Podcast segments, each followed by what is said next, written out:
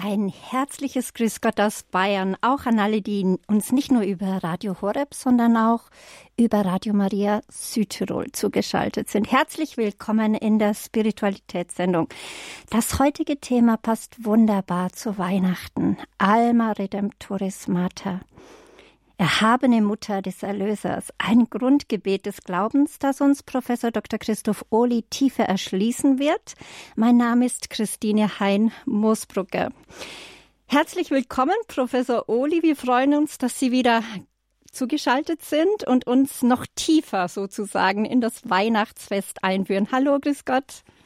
Grüß Gott, Frau Hein-Musbrugger. Ja, Professor Ohli ist Professor für Kirchenrecht und seit Ende Oktober sind Sie, sind Sie, Professor Ohli, nicht mehr kommissarischer Rektor der Kölner Hochschule für katholische Theologie, sondern nach Wahl durch den Senat des römischen Nihil Obstat und der Ernennung durch den Großkanzler Kardinal Wölki nun auch ganz offiziell Rektor.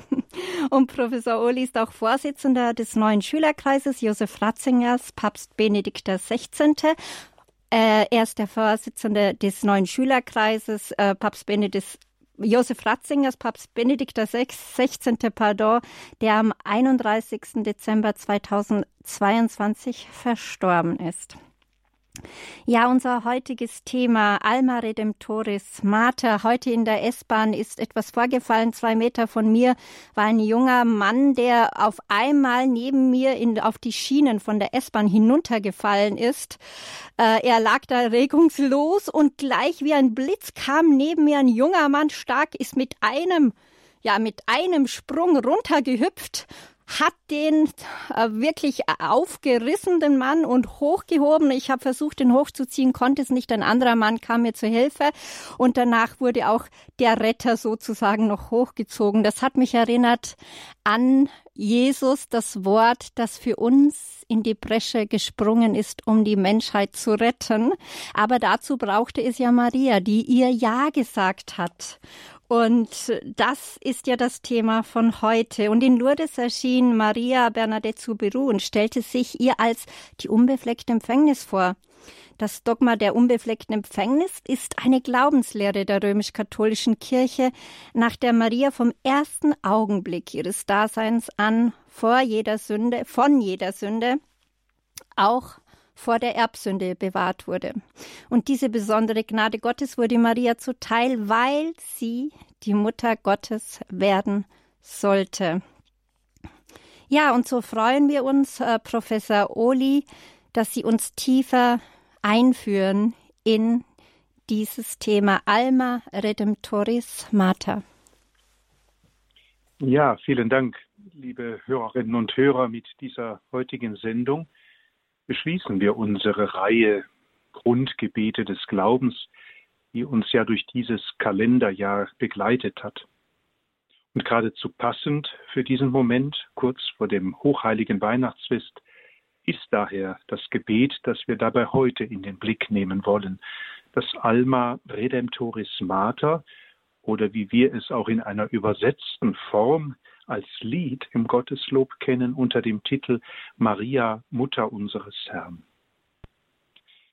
Vergegenwärtigen wir uns dieses Gebet zunächst, indem ich es vortrage. Und bitte, liebe Hörerinnen und Hörer, haben Sie Verständnis, dass ich es zuerst auf Latein, dann auf Deutsch vortrage, da es in der Tat in der Liturgie der Kirche, in der Messfeier genauso wie im Stundengebet häufig auf Latein gesungen wird, dann aber eben auch auf Deutsch. So heißt es, Alma Redemptoris Mater, que per via cöli porta manis et stella maris, socorre cadenti, surgere qui curat populo, tuque genuisti natura mirante, tuum sanctum genitorem, virgo prius ac posterius Gabrielis ab ore, sumens illut ave peccatorum miserere. Erhabene Mutter des Erlösers, du allzeit offene Pforte des Himmels und Stern des Meeres, komm, hilf deinem Volke, das sich müht, vom Falle aufzustehen. Du hast geboren, der Natur zum Staunen, deinen heiligen Schöpfer, die du, Jungfrau, davor und danach aus Gabriels Mund vernahmst das selige Ave. O, erbarme dich der Sünder. Alma Redemptoris Mater, erhabene Mutter des Erlösers. Das ist, liebe Hörerinnen und Hörer, die marianische Antiphon, die im Stundengebet der Kirche in der Advents- und Weihnachtszeit entweder zum Abschluss der Vesper oder der Komplet gesungen wird. Je nachdem, welche dieser beiden Horen die letzte ist, die dann in Gemeinschaft gefeiert wird. Benannt ist der Gesang nach den ersten drei Worten des lateinischen Textes. Alma Redemptoris Mater, erhabene Mutter des Erlösers. Für dieses Alma Redemptoris Mater hat sich, wie bei anderen Antiphonen eben auch, die Bezeichnung Antiphon eingebürgert, obwohl es sich eher um einen Hymnus, um einen Gesang ohne einen direkten Bezug zu einem Psalm handelt. Dafür steht ja in der Regel die Antiphon als ein Vers, der in einer besonderen Beziehung zu einem Psalm steht. Und dennoch wird dieser Gruß, wird dieses Gebet auch marianische Antiphon genannt. Der Verfasser soll gemäß einer allerdings etwas unsicheren Tradition Hermann der Lahme im 11. Jahrhundert gewesen sein, ein Benediktiner der Abtei Reichenau, den wir, liebe Hörerinnen und Hörer, ja schon in einem anderen Zusammenhang unserer Sendereihe kennengelernt haben. Hermann der Lahme wird nämlich auch als Autor des marianischen Gebetes Salve Regina geführt. Aber der Text, diese Antiphon, könnte, so sagen es uns die Forschungen, bereits ins neunte Jahrhundert zurückgehen. Aber unabhängig davon ist diese marianische Antiphon immer wieder auch Gegenstand musikalischen Handelns gewesen. So veröffentlichte der Regensburger Domprediger Franz Josef Weinzierl im Jahre 1816 ein Gesangbuch, in dem er die mittellateinischen Hymnen ins Deutsche übertrug und darin auch eine Art von Liedparaphrase für diese Antworten, für diese Antiphonen vorlegte. Und so wurde aus dem Alma Redemptoris Mater eben diese Liedparaphrase Erhabene Mutter des Erlösers, du allzeit offene Pforte des Himmels und Stern des Meeres, so wie wir das Gebet eben kennengelernt haben. Es war dann Maria Luise Thurmeier, die nach dem Zweiten Vatikanischen Konzil ja viele Lieder gedichtet hat, die auch heute noch im Gotteslob vorhanden sind und die im Jahre 1969 diese Nachdichtung von Franz Josef Weinzierl aufnahm und sie in ein Lied übersetzte, das uns heute im Gotteslob überliefert ist, nämlich Maria, Mutter unseres Herrn, heute unter der Nummer 530. Im alten Gotteslob war das die Nummer 577. Wir werden dieses Lied Maria, Mutter unseres Herrn, auch im Verlauf dieser Sendung noch hören. Aber es existieren neben diesen Liedvertonungen auch zahlreiche Vertonungen des lateinischen Textes, so unter vielen von Marc-Antoine Charpentier, Marcel Dupré, Johann Michael Haydn, Josef Haydn, Orlando di Lasso, Palestrina, Josef Gabriel Reinberger und viele andere mehr. Die wohl bekanntesten unter ihnen sind die Vertonungen von Palestrina und von Orlando di Lasso. Liebe Hörerinnen und Hörer, wir wollen im Folgenden ein wenig über diesen Grundtext des Glaubens nachdenken, Alma Redemptoris Mater, und uns von ihm, und dazu möchte ich Sie einladen, hineinführen lassen in diese adventliche Stunde diese Stunde, die uns hinführen wird in die heilige Nacht von Bethlehem, die wir dann ja am morgigen Abend in der überkommenden Nacht dann feiern werden. Hören wir dazu nun zunächst das Alma Redemptoris Mater in der Choralversion und steigen dann in das Nachdenken darüber ein.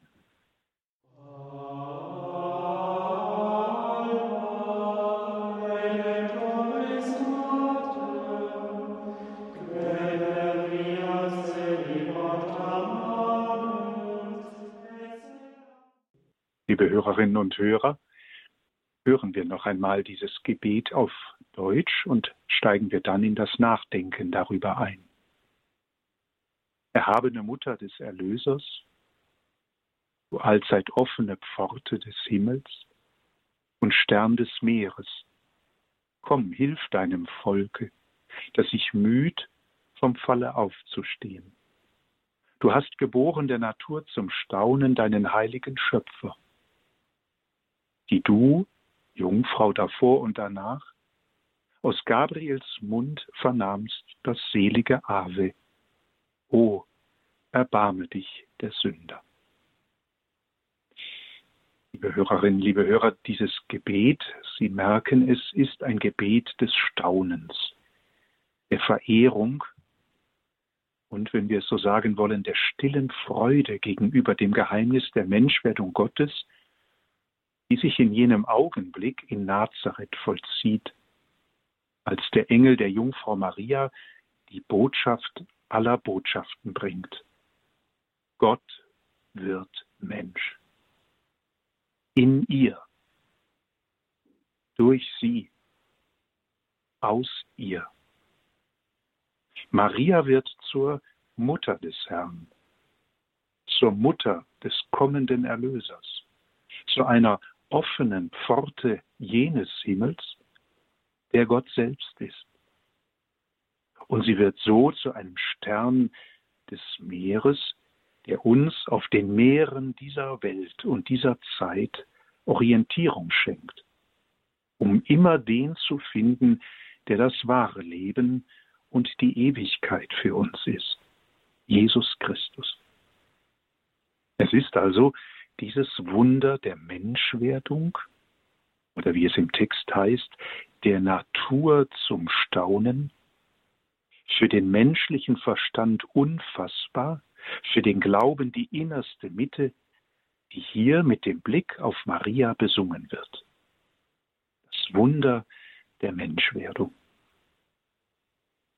Liebe Hörerinnen, liebe Hörer, ich möchte Sie mit diesen Worten des Gebetes selbst einladen, auf die damit verbundene Haltung Mariens zu blicken. In diesen Worten, die ihr gehören, die sich an sie richten und deren Mitte doch nicht sie selbst, sondern Christus, der Erlöser, der Heiland steht, diese Haltung wollen wir anschauen. Ihre Erwartung, dass sich das an ihr vollzieht und dass sich an ihr das geschieht, was der Engel ihr sagt, bringt sie in eine Haltung des Staunens, des Nachdenkens.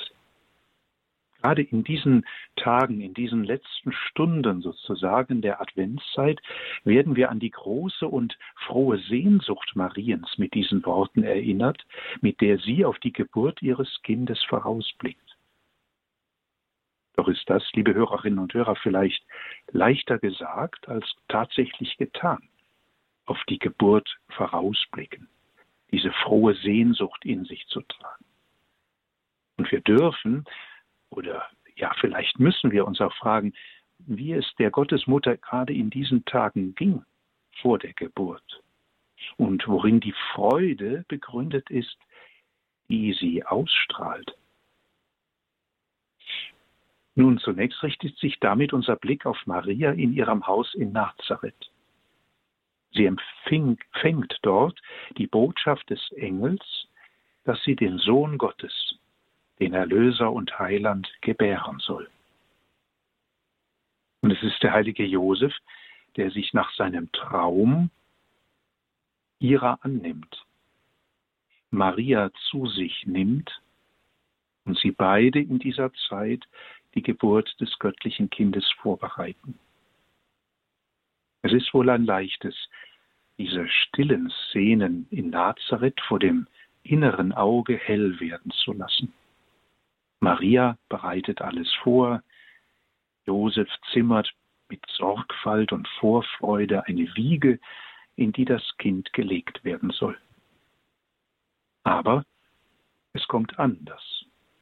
Das, was im Gebet diese Mühe des Menschen genannt wird, dieses Sündersein, dieses Schwere des Geschöpflichen, es kommt auch hier zum Tragen in dieser Welt, in der wir uns befinden, gleichwohl Maria die Unbefleckte, die von der Erbsünde und der Sünde selbst bewahrte, hier ist. Denn der Befehl des Kaisers Augustus zur Volkszählung, wie sie uns der Evangelist Lukas berichtet, bringt im Haus von Nazareth alles durcheinander.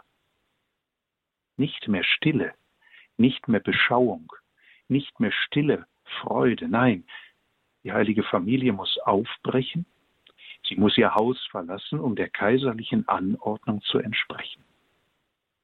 Wenn wir in diesem Text des Gebetes Maria preisen und singen, erhabene Mutter des Erlösers, komm, hilf deinem Volke, das sich müht, vom Falle aufzustehen, können wir uns vorstellen, wie das ist, was da im Haus von Nazareth geschieht? Können wir uns das vorstellen, vielleicht aus eigener Erfahrung, wenn etwas, was wir fest vorbereitet haben, plötzlich durch ein Ereignis durcheinandergewirbelt wird? Was für ein Opfer, das Maria und Josef da auf sich nehmen müssen.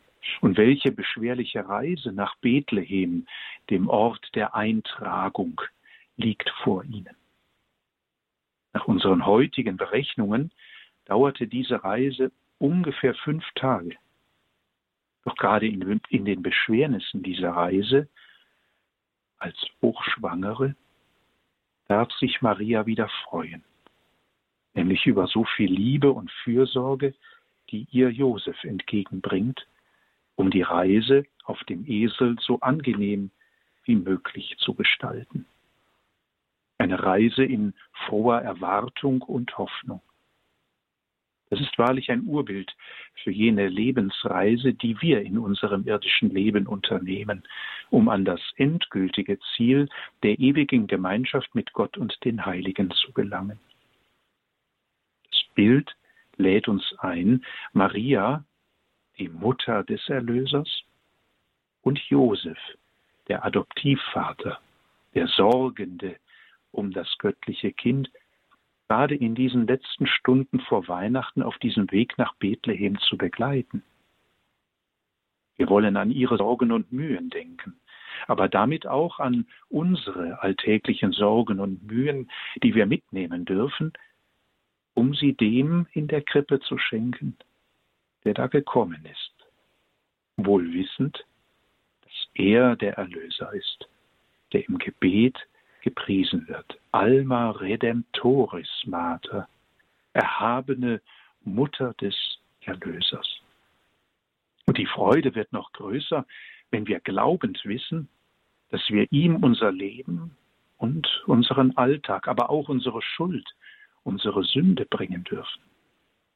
Denn dazu ist er ja gekommen, um Sünde und Schuld der Menschen auf sich zu nehmen und sie durch den Tod am Kreuz, dem größten Zeichen seiner liebenden, barmherzigen Hingabe an uns, zu besiegen.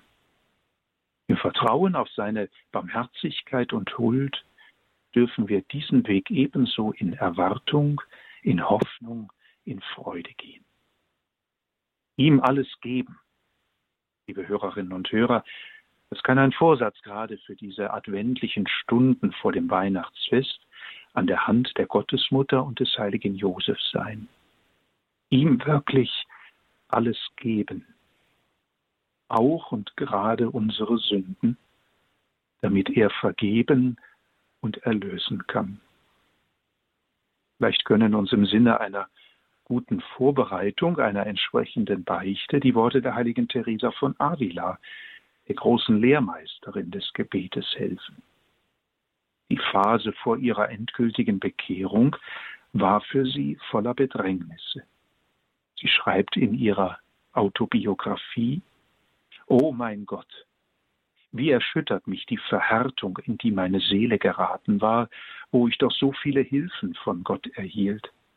Es macht mich ganz verzagt, wie wenig ich von mir aus fertig brachte und wie verstrickt ich war, dass ich mich nicht entschließen konnte, mich Gott ganz hinzugeben. In dieser Zeit las Theresa die Bekenntnisse des heiligen Augustinus, dem sie sich seelenverwandt fühlte. Und sie schreibt weiter, ich hänge sehr am heiligen Augustinus, weil auch er ein Sünder gewesen war. Und in der Tat, auch Augustinus brauchte lange Zeit, bis er sich ganz zu Gott bekehrte. Diese, so könnten wir sagen, Saumseligkeit Gott gegenüber, die Augustinus in ein Gebet bringt, scheint über die Jahrhunderte hinweg zu den menschlichsten Schwächen zu gehören, vielleicht auch zu unserer. Und so schreibt Theresa, die Last der Welt lag süß wie im Schlafe auf mir, und die Gedanken, die mein Sinnen auf dich richteten, glichen dem Bemühen derer, die da aufwachen wollen, aber von der Tiefe des Schlummers überwältigt immer wieder zurücksinken. Ich wusste nicht, o oh Gott, was ich dir hätte antworten sollen, wenn du mir sagst, steh auf, der du schläfst, und erheb dich von den Toten, und Christus wird dich erleuchten. Überall zeigtest du mir die Wahrheit deiner Worte. Der Wahrheit überzeugt, wusste ich dir noch keine andere Antwort zu geben als träge, schlaftrunkene Worte. Gleich, ach gleich, lass mich noch ein Weilchen. Aber dieses gleich, gleich hatte kein Ende. So Teresa von Avila. Doch in der Begegnung mit den Worten des Augustinus trifft es, sie, trifft es sie sozusagen wie ein Blitz. Und sie schreibt, als ich die Bekenntnisse zu lesen begann, kam es mir vor, als fände ich mich da wieder. Als ich bei seiner Bekehrung angekommen war und las, wie er jene Stimme im Garten hörte, war es mir, als hätte der Herr mich gerufen. Ja, Theresa spürt den Ruf, die Halbherzigkeit endlich aufzugeben und die Freundschaft Gottes mit ungeteiltem Herzen zu beantworten. Sie sagt, es ist viel, ja alles an einer großen und ganz entschlossenen Entschlossenheit gelegen. Diese Entschlossenheit ist der Schlüssel, um auf dem geistlichen Weg voranzukommen. Das heißt, Gottes Geschenke in Fülle empfangen zu können.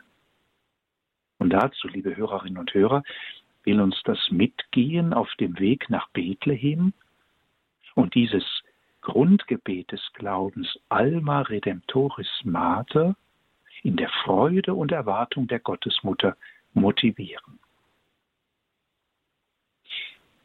Und wenn es, liebe Hörerinnen und Hörer, schließlich die Worte der heiligen Teresa noch nicht konnten, das heißt Sie und uns alle in diese Haltung des Vorbereitens auf Bethlehem mit hineinzugehen, des Vorbereitens auf die Begegnung mit dem Erlöser, dann tut es vielleicht eine Legende aus dem Leben des heiligen Hieronymus, von ihm wird nämlich berichtet, dass er in einem Traum zusammen mit den heiligen drei Königen zur Krippe kommt, dabei aber feststellt, dass er kein Geschenk bei sich hat. Und als er nach den drei Königen, die ihm Gold, Weihrauch und Myrrhe schenken, an der Reihe ist, um dem Kind zu huldigen, kniet Hieronymus sich nieder und spricht, O mein Jesuskind, ich habe kein Geschenk bei mir, das tut mir von Herzen leid. Worauf das Jesuskind sagt, Hieronymus, mach dir keine Sorgen. Bring mir deine Sünden, das ist das schönste Geschenk, das du mir machen kannst, denn ich bin dein Erlöser. Maria,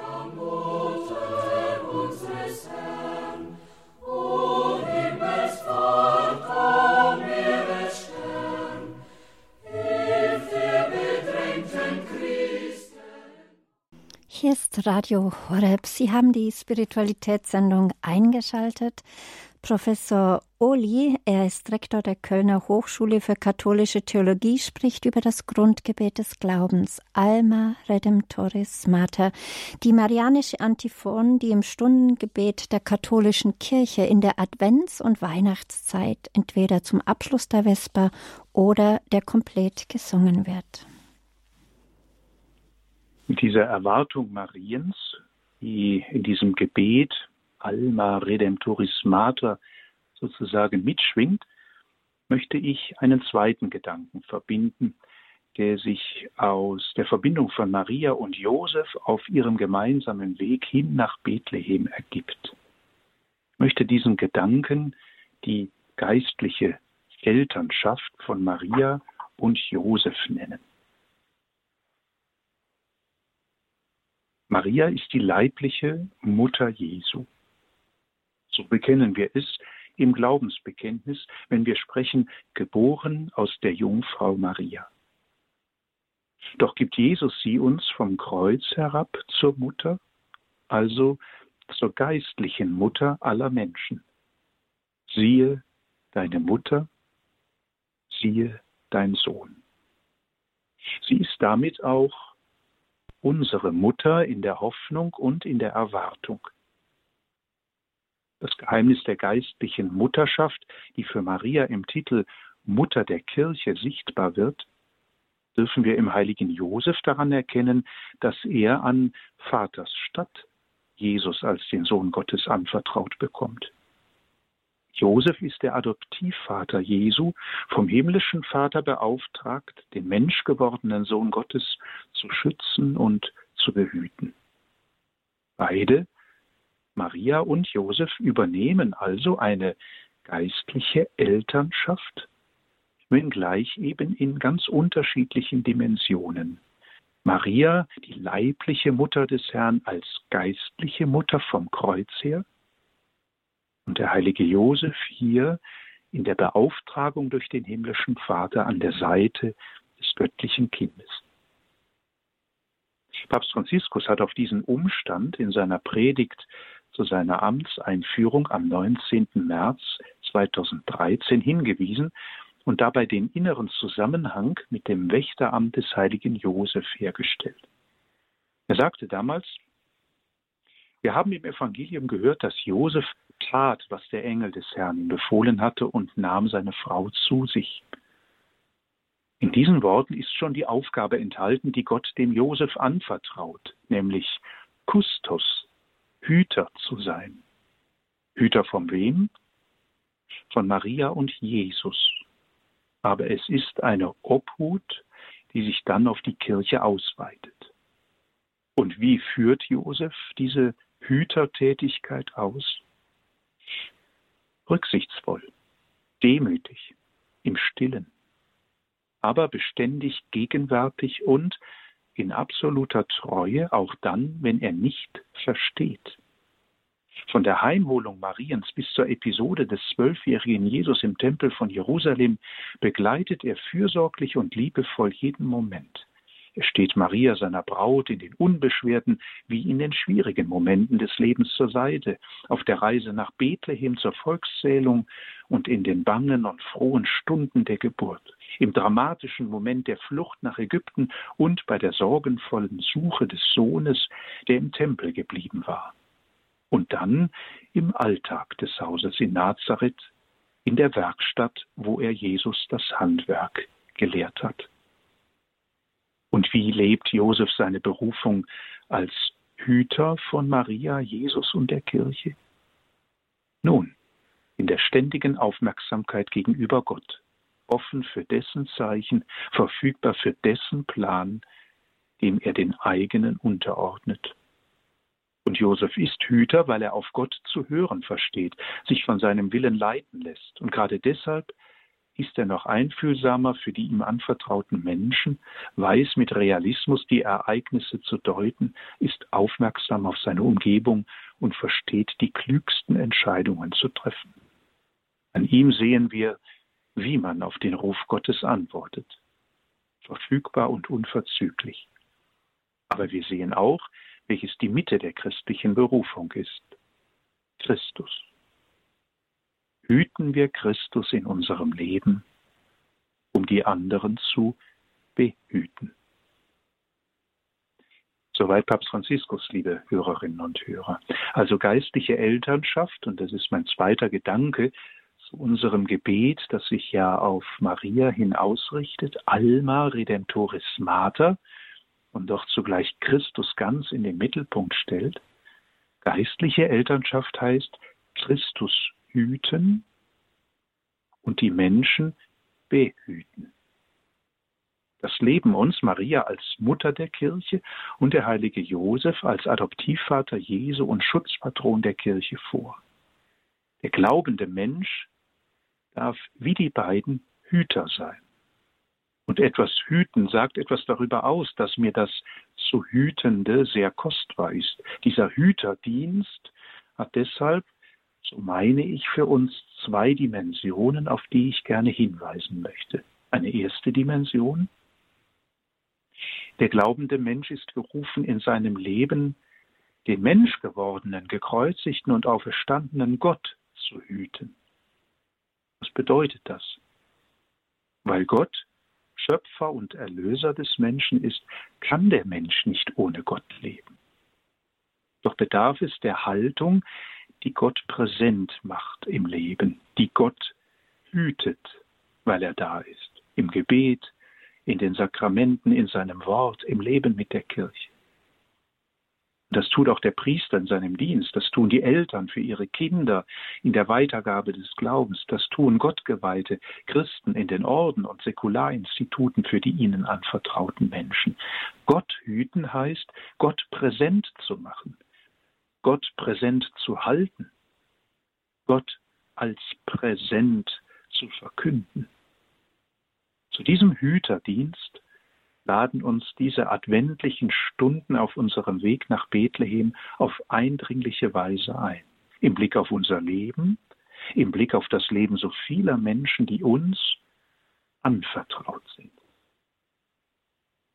Und das berührt eben noch eine zweite Dimension des Hüterdienstes.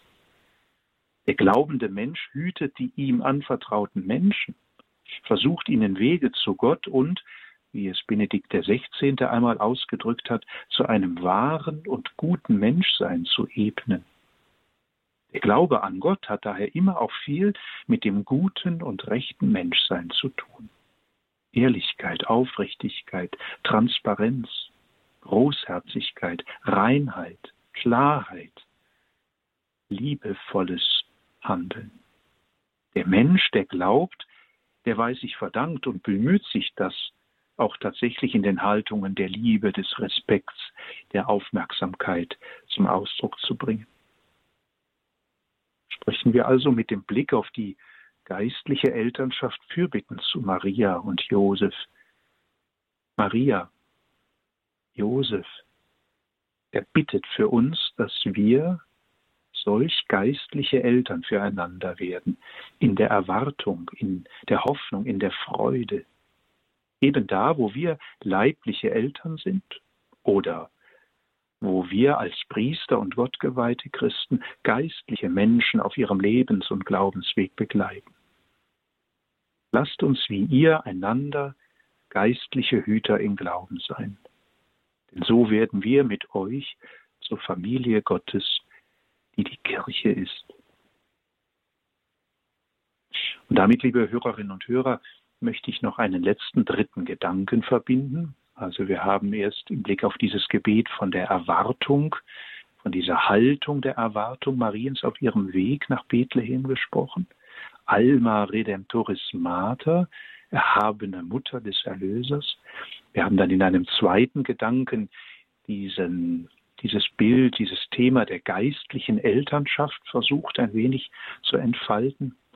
Und nun eben ein dritter, ein letzter Gedanke.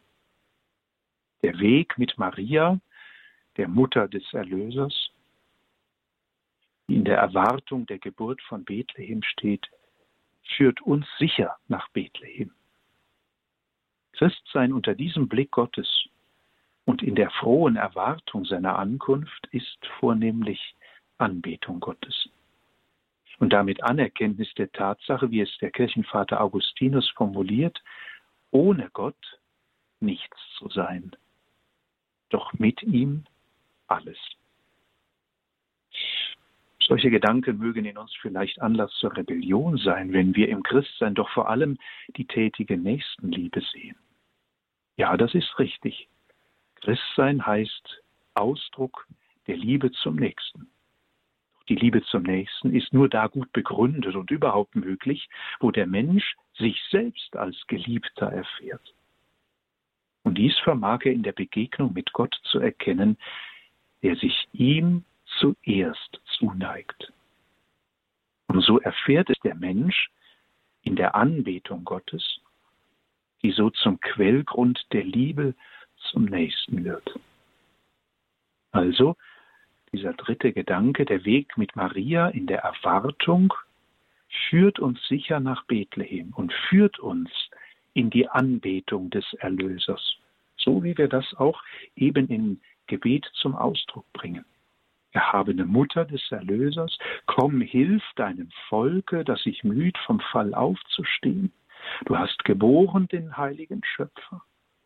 Erbarme dich der Sünder. Nimm uns mit auf diesen Weg. Führ uns zu Jesus, diesem Heiland und Erlöser, der in dir herangewachsen und aus dir geboren wurde. Dieser Weg ist also Weg der Anbetung. Und deshalb konnte der Jesuitenpater Alfred Delp auch im Angesicht seines nahenden Martyriums formulieren, Brot ist wichtig, Freiheit ist wichtiger, am wichtigsten aber ist die ungebrochene Treue und die unverratene Anbetung. Wenn Christsein als Trägerschaft der Weisheit Gottes von der Anbetung geprägt ist, liebe Hörerinnen und Hörer, eine Anbetung, die sich in der Liebe zum Nächsten dann verwirklicht, dann ist die Kirche Jesu Christi, also die Versammlung aller Gläubigen, sozusagen die Familie der Anbeter Gottes, wie es der spanische Jesuit und Diener Gottes Thomas Morales formuliert. Familie der Anbeter Gottes, die von ihrem Herrn und Meister zum Instrument seiner Wahrheit und Liebe mitten in der Welt berufen ist. Deshalb Christsein und Kirche sein lebt von einem anbetenden Glauben, der in der Liebe zum Nächsten tätig wird. Und das Mitgehen mit Maria in der Kraft ihrer Hoffnung, ihrer Zuversicht als Mutter des Erlösers fordert uns am Ende dieser adventlichen Tage jetzt in diesen letzten Stunden, so möchte ich sagen, noch einmal richtig heraus. Doch tut Maria dies behutsam, indem sie uns an die Mitte unseres Daseins erinnert, der unter ihrem Herzen heranwächst. Die damit verbundene Einladung des Mitgehens bleibt als Anfrage an uns, an mich persönlich. Bin ich bereit, nicht nur dieses Gebet zu sprechen, sondern bin ich bereit, wirklich mitzugehen, in Hoffnung und Erwartung und so ein Anbeter Gottes und ein Liebender der Menschen zu sein? Bin ich bereit, auf diese Weise zu einem weihnachtlichen Menschen zu werden? Liebe Hörerinnen und Hörer, kommen wir zum Schluss, indem wir das Gebet Alma Redemptoris Mater noch einmal beten, schließen wir unsere Gedanken dieser Sendung, aber wir schließen auch die Reihe zu den Grundgebeten des Glaubens. Wir tun es mit der Zuversicht und der Freude dieses Gebetes, das uns auf das Kommen des Erlösers innerlich und äußerlich ausrichten möchte.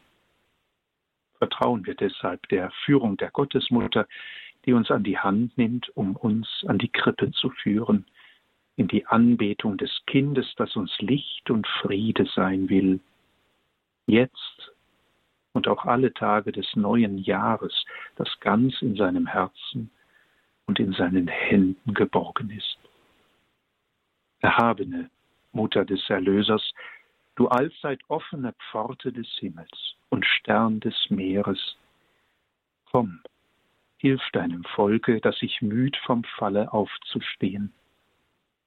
Du hast geboren, der Natur zum Staunen, deinen heiligen Schöpfer. Wie du, Jungfrau, davor und danach aus Gabriels Mund vernahmst das selige Ave. O, erbarme dich der Sünder. Schön, dass Sie Radio Horeb und somit die Spiritualitätssendung eingeschaltet haben. Professor Ohli ist Professor für Kirchenrecht und Rektor der Kölnisch, Kölner Hochschule für katholische Theologie und heute ging es um das Grundgebet des Glaubens Alma Redemptoris Mater. Und nun sind Sie, liebe Hörerinnen und Hörer, eingeladen anzurufen, falls Sie Fragen haben. Und Professor Ohli äh, steht Ihnen jetzt zur Verfügung. Gerne rufen Sie jetzt an unter der 089 517 008 008. Unser Hörertelefon ist jetzt für Sie freigeschalten. 089 517 008 008. Und gleich nach der Musik geht's hier weiter.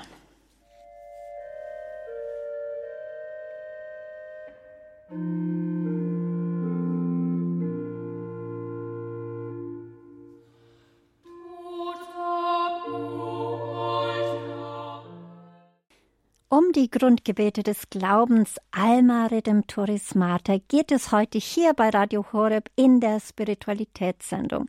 Professor Dr. Oli ist Rektor der Kölner Hochschule für katholische Theologie und er hat uns tiefer eingeführt in dieses Thema und nun sind Sie, liebe Hörerinnen und Hörer, gefragt. Sie dürfen jetzt zum Hörer greifen und Ihre Fragen stellen oder vielleicht auch, wie dieses Gebet Sie berührt, diese ganzen, äh, vor allem auch diese ganze Serie, die Grundgebete des Glaubens. Was haben Sie mitgenommen? Rufen Sie gerne an. 089 517 008 008 089 517 008 008. Das ist unser Hörertelefon, wo Sie uns jetzt gerne anrufen dürfen. Ja, und bis die Anrufer reinkommen, habe ich tatsächlich eine Frage, Professor Oli. Ähm, ja. Und zwar habe ich äh, gedacht, Alma Redemptoris Mater auf Spanisch heißt die Alma Seele. Wo ist jetzt die Seele im Titel geblieben bei der deutschen Übersetzung? Oder ist, ist es hineingeschlüpft in das Erhabene? Oder wie muss man das verstehen? Ja, das also ist ja eher so eine Bezeichnung der Mater, also der Mutter, ähm, und von daher weniger äh, äh, der Hinweis auf die Seele, aber natürlich, also dieses Erhabene, so wird es jetzt im deutschen Text halt übersetzt, drückt das natürlich auch aus. Also eine Seele zu haben, die Alma, die Seele, ähm, das ist, wenn man so will, die größte Erhabenheit des Menschen also beseelt zu sein vom Atem Gottes, wie es die Schrifttexte am Beginn der Heiligen Schrift, der Buch Genesis ausdrücken. Dieser Atem Gottes, der den Menschen zum Menschen äh, macht, in diesem Bild des Lebensatem, des Odems, der eingehaucht wird. Und von daher ist natürlich äh, der innere Zusammenhang nicht ganz von der Hand zu weisen, aber hier ist es eher eine Umschreibung äh, der Mutter, der Mater, die hier aufgenommen wird und deshalb im Deutschen der Text dann auch heißt oder lautet erhabene Mutter des Redemptors, des Erlösers. Mhm. Ja. Ja, leider haben wir jetzt keine Anrufer. Ich denke, viele sind etwas im Weihnachtsstress. Aber ich habe da noch eine Frage. Und zwar, immer wenn ich Sprüche 8 lese, es geht hier ja um die Weisheit, äh, da habe ich mich schon öfters gefragt, kann man das jetzt auch, ich kann, äh, ich wollte die Stelle noch vorlesen, ähm, kann man das auch auf Maria hin äh, beziehen. Zum Beispiel heißt es ja dann in Sprüche 8, ja, Weisheit übertrifft die Perlen an Wert. Keine kostbaren Steine kommt dir gleich. Ich, die Wahrheit, verweile bei der Klugheit. Und dann heißt es äh, vor der Erschaffung, als der Himmel, als ich, als ich, als er den Himmel baute, war ich dabei und so weiter heißt es immer, war ich dabei.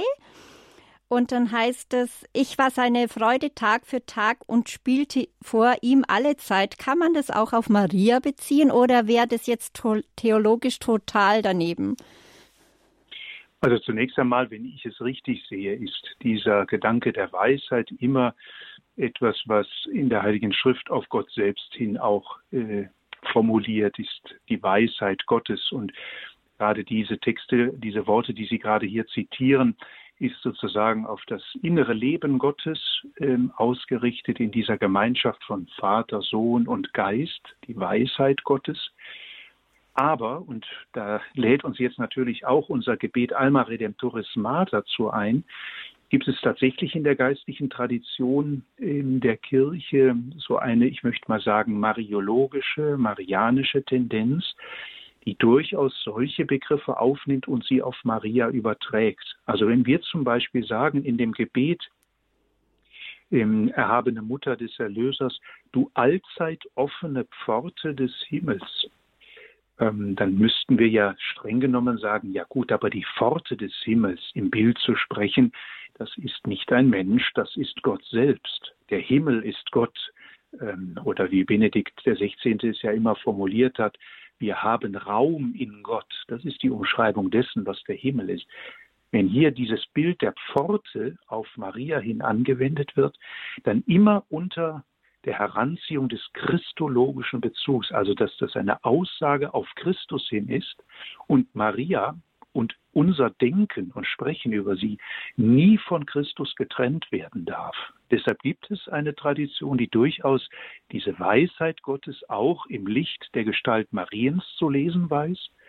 Aber die primäre, die ursprüngliche, ähm, ist natürlich die, es von Gott her zu verstehen. Aber da Maria die Mutter des Herrn, die Mutter Gottes ist, die sozusagen den Weg Gottes in diese Welt als Mensch ebnet durch ihr Ja und durch die Geburt des göttlichen Sohnes, ist es sicherlich auch legitim, solche Gedanken auf sie zu beziehen. Aber mhm. immer mit dem Gedanken, es ist ursprünglich auf Gott natürlich herzusehen. Mhm. Wunderbar. Jetzt dann nehmen wir unseren ersten Anrufer herein, Herr Grundmann. Grüß Gott, Sie sind auf Sendung. Sie haben jetzt lange ausgeharrt. Nein, keine Ursache. Danke, ich freue mich. Ähm, grüße Sie. Grüß Gott. Grüß Gott. Grüß Gott. Was hätten Sie denn für eine Frage oder eine Anmerkung? Ja, ich wollte äh, sagen, zum einen eben ein frohes und gesegnetes Weihnachten für Sie und äh, die Gottesmutter Maria verehre ich schon seit Kindesgedenken und sie hat mir äh, eben seitdem ich denken kann den Weg zum Glauben den Weg zu Christus geöffnet und bis heute trägt sie mich dahin. Und das wollte ich gerne beitragen, äh, erlaube ich mir beitragen zu dürfen zu Ihrer Sendung. Ja, wunderbar. Ich leite es weiter an Professor Oli. ja, ne, und ja, schön, dass Sie mir die Zeit gegeben haben. Es ist ein schönes Zeugnis. Äh, ich glaube, das uns alle bereichert, wenn wir nämlich äh, uns gegenseitig auch ähm, mitteilen, wie sehr uns die Gottesmutter, wie sehr uns Heilige ähm, den Weg zu Gott selbst eröffnen und wie ja. dankbar wir dabei in unserem Leben auf diese Mithilfe unserer älteren Brüder und Schwestern, die in der Verherrlichung Gottes bereits leben dürfen, sein können dann ermutigt uns das alle, weil es immer auch der Hinweis darauf ist, Gott wirkt. Gott wirkt auch heute im Leben eines Einzelnen. Und er nimmt eben auch Menschen und er nimmt auch die Gottesmutter zu Hilfe, um das zu vollbringen. Also ja. eine gute Ermutigung zu hören. Danke. Danke, Herr Grundmann, für den Anruf. Und noch eine Hörerin können wir reinnehmen. Die letzte Hörerin, Frau Kirschner aus Schleching. Grüß Gott, Sie sind auf Sendung. Hallo. Ja, grüß Gott. Äh, Herr Uli, äh, ich habe eine Frage und zwar es wird immer gesagt vom äh, Jesus, vom ähm, Josef, dass der an Jesus äh, genährt, der Nährvater praktisch. Ich glaube, Sie haben, Entschuldigung, eine Rückkoppelung. Könnten Sie bitte das Radio ausschalten? Wir hören da ein bisschen zu viel Radio von Ihrer Seite. Ja, jetzt. Danke.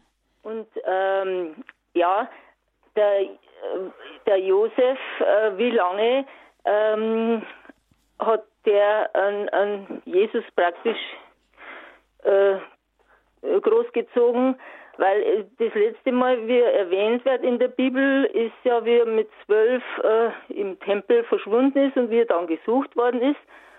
Äh, ist da noch irgendwas ähm, in der Bibel, wo er später äh, nochmal auftaucht, der heilige Josef. Ja, da fragen wir den Professor Oli. Danke, Frau Kirschner. Wir sind schon leider fast am Ende. Ich, wir geben es weiter an Professor Oli. Danke. Danke für den Anruf.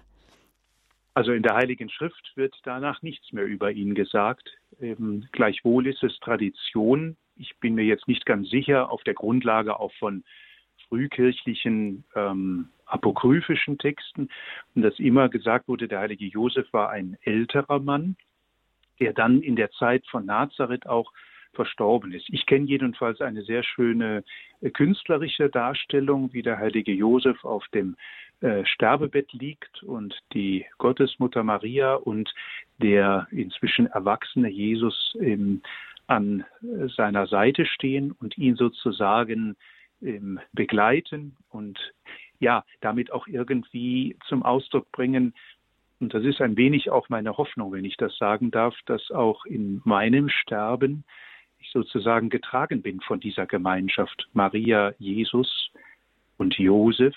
Wir verehren ihn ja auch als den Patron der Sterbenden, die dann sozusagen am Übergang in die himmlische Herrlichkeit und in die Anschauung Gottes stehen. Aber jetzt in direkter Weise aus der Heiligen Schrift hören wir darüber tatsächlich nichts, ja. Ja, danke, Professor Oli. Herzlichen Dank, dass Sie uns wieder Rede und Antwort gestellt haben und uns eingeführt haben in Alma Redemptoris Mater, in die Grundgebete des Glaubens, beziehungsweise in eines heute der Grundgebete des Glaubens. Äh, wir bedanken uns herzlich bei Ihnen heute hier bei Radio Horeb in der Spiritualitätssendung. Und unsere Sendung können Sie wie immer nachhören unter www.horeb.org.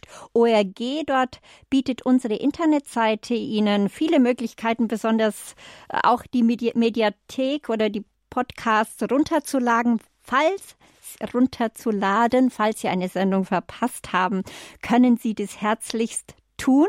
Und so gilt mir nur noch ähm, frohe, gesegnete Weihnachten zu wünschen, auch Ihnen, Professor Ohli und allen Hörerinnen und Hörern, auch denen, die eifrig angerufen haben. Und gerne bitten wir Sie jetzt um Ihren weihnachtlichen Segen, damit wir ganz in der Ruhe im Frieden bleiben können und eben, ja, dieses Geheimnis Alma Redemptoris Mater noch besser in unseren Herzen erwägen können.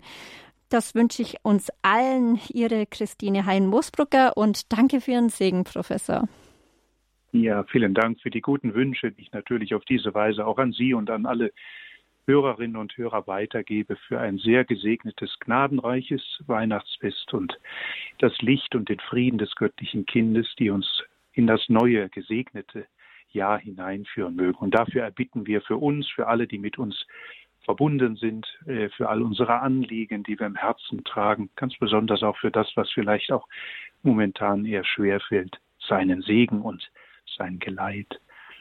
Auf die Fürsprache der Jungfrau und Gottesmutter Maria und des heiligen Josef sowie aller Heiligen und Seligen des Himmels segne, geleite und stärke euch der allmächtige und barmherzige Gott, der Vater und der Sohn und der Heilige Geist. Amen.